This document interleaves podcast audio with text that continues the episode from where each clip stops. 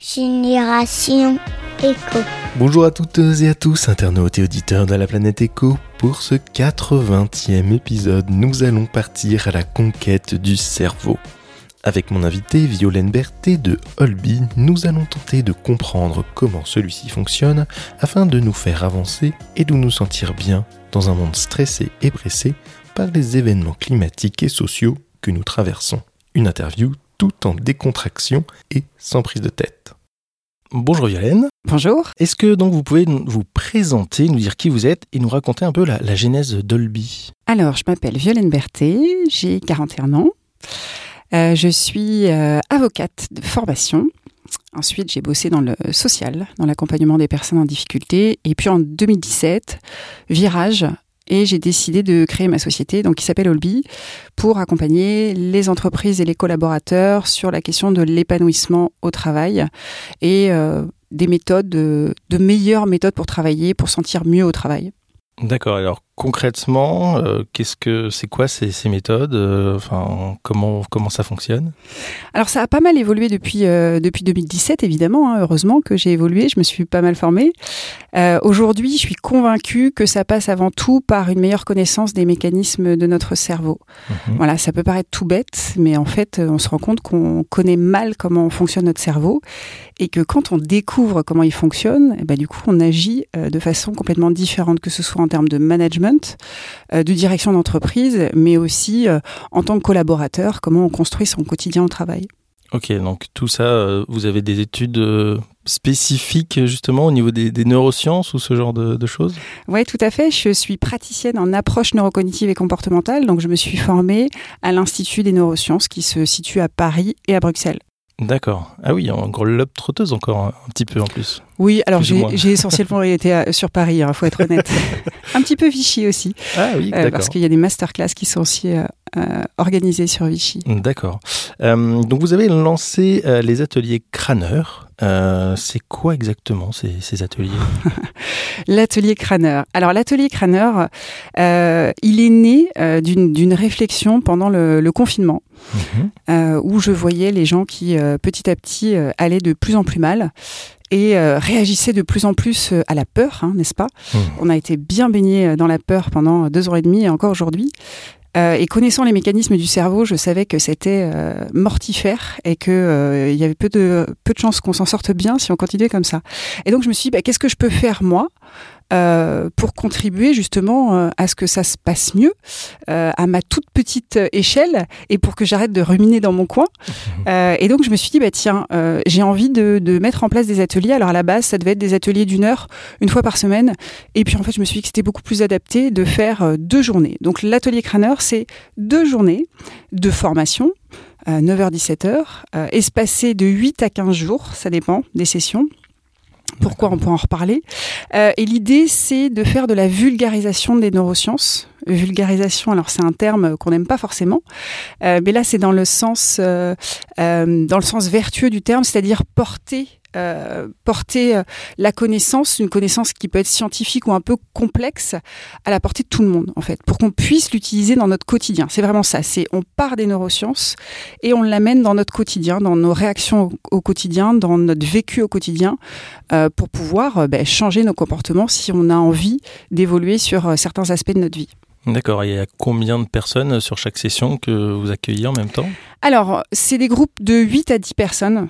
Euh, pas plus parce que on a beaucoup d'échanges pendant ces ateliers parce qu'on part vraiment c'est pas du tout du descendant alors évidemment qu'il y a des, des apports mais ce qui est important c'est que vraiment les gens puissent s'exprimer sur eux ce qu'ils vivent et qu'on puisse raccrocher ça euh, pour le coup à des mécanismes neuronaux pour bien faire le lien donc c'est des, c'est des petits groupes euh, dans, les, dans lesquels il y a vraiment beaucoup d'échanges D'accord. Et donc le pourquoi de l'espacement entre les, les 8 et 15 jours Ils ont des devoirs à Ah. faire ou ce genre de choses? Oui. Alors il y a des petits devoirs avant, et puis à la fin de la première journée, euh, il y a des expérimentations à faire sur la semaine ou les 15 jours euh, qui, qui espacent euh, de la deuxième journée. C'est hyper important parce qu'en fait, quand on commence à découvrir euh, comment fonctionne le cerveau, eh ben, il va falloir beaucoup s'observer. Euh, c'est vrai que dans la vie de tous les jours, on n'a pas forcément le temps de s'observer, puis surtout, on n'a pas forcément les clés, les bonnes clés pour s'observer. Oui, tout à fait. Euh, donc là, l'idée, c'est de repartir avec, à la fin de la première journée, la plupart du temps, c'est assez rigolo parce qu'à la fin de la journée, ils en ont plein tête. Ils ont l'impression d'avoir la tête qui va exploser. Je leur dis rassurez-vous, c'est tout à fait normal. Le contraire serait étonnant. Euh, et puis ils vont euh, pendant une semaine ou quinze jours observer en fait par rapport à ce qu'on a vu dans la première journée. La première journée étant essentiellement basée autour des mécanismes du stress. Donc ils vont s'observer en fait et euh, j'avoue que c'est un grand plaisir pour moi quand ils reviennent une semaine ou quinze jours après, parce qu'ils ont plein de choses à dire, ils ont fait plein de découvertes, et puis on a euh, plein de matériel pour continuer à travailler sur des situations vraiment concrètes. D'accord. Il y a ça, mais il y a aussi le fait que notre cerveau, il actualise en permanence les informations, euh, qu'il absorbe. Euh, donc l'idée, c'est aussi de lui faire absorber les informations qu'on a envie qu'il absorbe à partir de maintenant. Euh, et du coup, il y a aussi besoin de ce temps d'actualisation. Oui, finalement, de, de ouais, d'apprentissage et, de, et que, et, que, ça rentre dans le cerveau, du coup. Exactement, exactement. Ouais, ouais, que, que, le cerveau voilà, comprenne ces informations, qu'il les vive, qu'il les expérimente et puis qu'il les enregistre, en fait. Hmm. Est-ce que vous avez une anecdote spécifique sur un atelier, euh, quelque chose qui s'est passé euh, de, de, formidable, je sais pas, euh, avec un participant euh... Alors, il y a eu beaucoup de choses assez formidables. Euh, oui, j'en ai plein là qui me viennent en tête. Euh, je me souviens d'une image que je projette en tout début de formation et où les gens sont un petit peu dubitatifs. Et, euh, c'est rigolo parce qu'au bout d'une heure, deux heures, parfois c'est une demi-journée, il y a tout d'un coup un déclic et les gens me disent Ah, mais je comprends. Ça y est, je comprends pourquoi tu nous as mis cette image. euh, ça, et puis j'ai le souvenir, j'en ai plein, mais il y en a un qui est, assez. Bah, qui, m'a vraiment plu. C'est un papa euh, qui était venu là. Euh, alors il était venu parce que euh, dans son travail, il avait des choses qu'il voulait améliorer dans son comportement, mais évidemment qu'on a le même cerveau au travail et à la maison. Mmh. Et en fait, le deuxième jour, il est revenu en me disant, bah écoute, en fait, mes enfants m'ont dit, mais t'es tellement moins stressé, papa.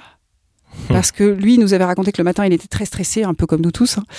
Euh, et ça criait, il fallait se dépêcher. Et là, voilà, au bout de 15 jours, il y avait un énorme changement. Il avait pris conscience des mécanismes et du coup il pouvait agir dessus. Et ses enfants lui avaient fait la réflexion. J'avais trouvé ça génial. Excellent. et alors c'est ouvert à tout le monde, c'est pas que les professionnels, c'est aussi les particuliers, des étudiants, des, des retraités? Ouais, c'est ouvert absolument à tout le monde. Euh, en revanche, le point d'entrée, c'est quand même euh, l'amélioration de la vie professionnelle. Mmh.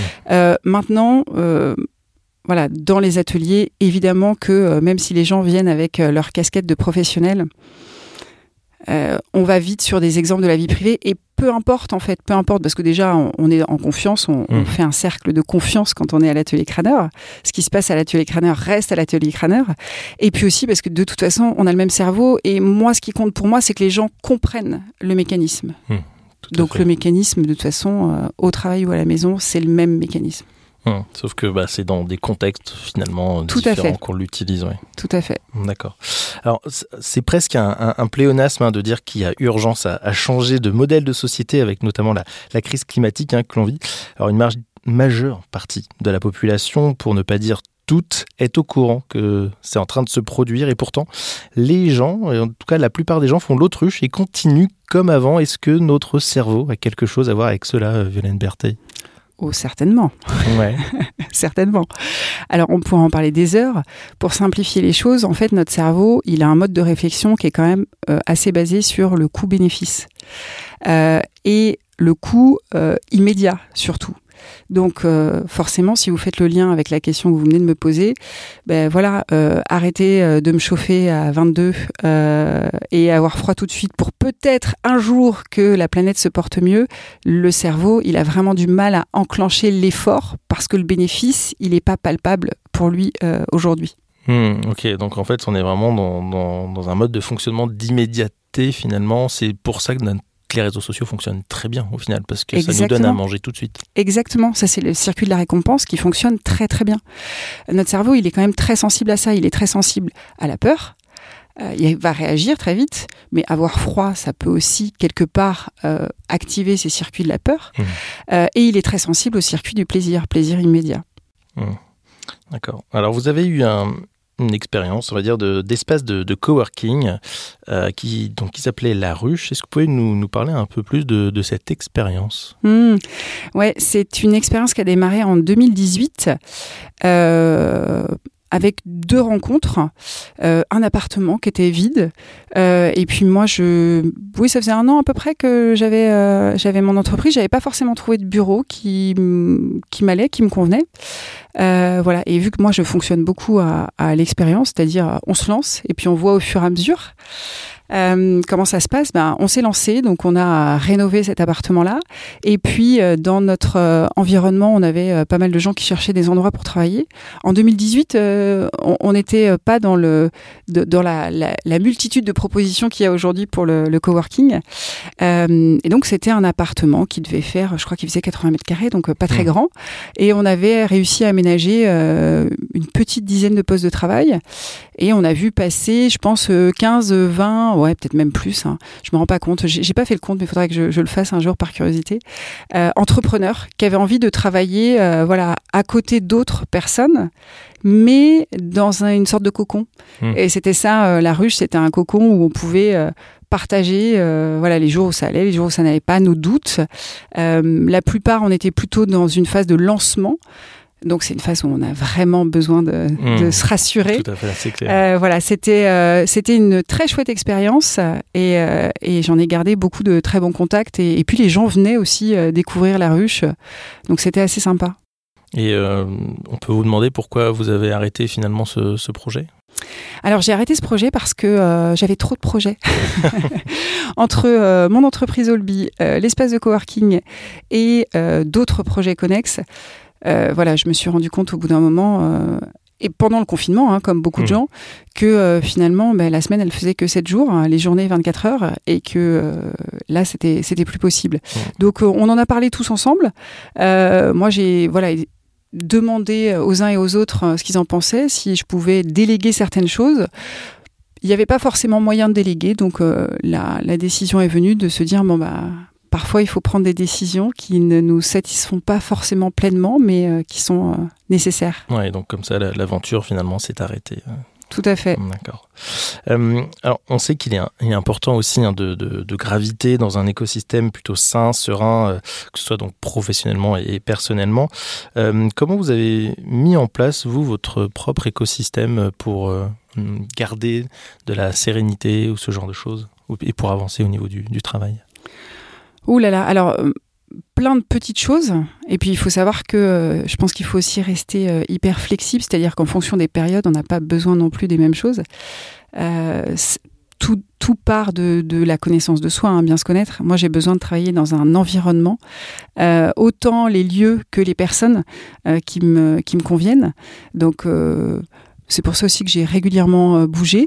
Euh, alors non, c'est pas pour ça que j'ai ré régulièrement bougé. En fait, je suis en train de me dire que c'est deux choses différentes. J'ai aussi beaucoup besoin de mouvement et de changement. Euh, donc voilà, les, les, deux font que j'ai travaillé dans plusieurs endroits très agréables avec des gens hyper sympas et que j'ai aussi régulièrement bougé. Euh, et puis alors après, moi, c'est des routines personnelles, c'est euh, du sport. Euh, pour moi, c'est une hygiène de vie qui est absolument indispensable. Et puis en effet, faire certains choix dans des routines quotidiennes pas forcément écouter les informations ou plus à certaines périodes. Sélectionner, alors sélectionner le mot est un peu rude, mais en tout cas être attentif à son environnement et surtout réussir à, à ressentir euh, ce qui peut se passer quand on est au contact de certaines personnes et être attentif à euh, si à l'intérieur c'est plutôt agréable mmh. ou si euh, ça, ça coince. Euh, voilà. Donc euh, j'ai une immense chance aujourd'hui, c'est que moi j'évolue dans un environnement où je dis souvent pour rire, hein, pardonnez-moi du terme, mais en fait je croise très très rarement des cons. Alors ça, c'est pareil, on pourrait en, parler, en rigoler, parce que, voilà, est-ce que c'est moi qui vois des cons ou est-ce qu'il y a vraiment des cons? C'est une grande question. Mais en tout cas, c'est le constat que je fais aujourd'hui, c'est de me dire, mais à une époque, il y avait pas mal de gens qui m'enquiquinaient autour de moi, et aujourd'hui... Euh, c'est plus le cas, magique. Est-ce que c'est votre connaissance maintenant aujourd'hui du cerveau qui fait que vous arrivez à, identifier plus facilement euh, des comportements et des comportements qui sont plutôt toxiques pour vous Peut-être que c'est. Alors ça pourrait être ça. Je pense que, alors oui, peut-être avec cette capacité de, de, réagir et de et de s'exfiltrer dans ces cas-là. Je pense qu'il y a aussi autre chose, c'est qu'à force de travailler sur son cerveau, on, devient aussi beaucoup plus tolérant. Parce que quand on comprend les mécanismes neuronaux, finalement, au bout d'un moment, en face de soi, on n'a plus quelqu'un qui est désagréable, mais on a quelqu'un où on se dit, tiens, il est pas bien. Mmh. Et ça fait toute la différence. C'est-à-dire que je ne me sens pas forcément attaquée, je me dis, ah, le pauvre, il aurait peut-être besoin d'un petit atelier crânaire. Et euh, on vous a jamais euh, dit peut-être que euh, vous, vous, pouviez avoir un côté manipulateur étant donné qu'on connaît les mécanismes du cerveau. c'est un peu ce qu'on peut dire notamment par rapport à ceux qui font de la publicité, qui connaissent aussi les mécanismes de fonctionnement au niveau social, au niveau, au niveau bah, justement scientifique et, et neuronaux.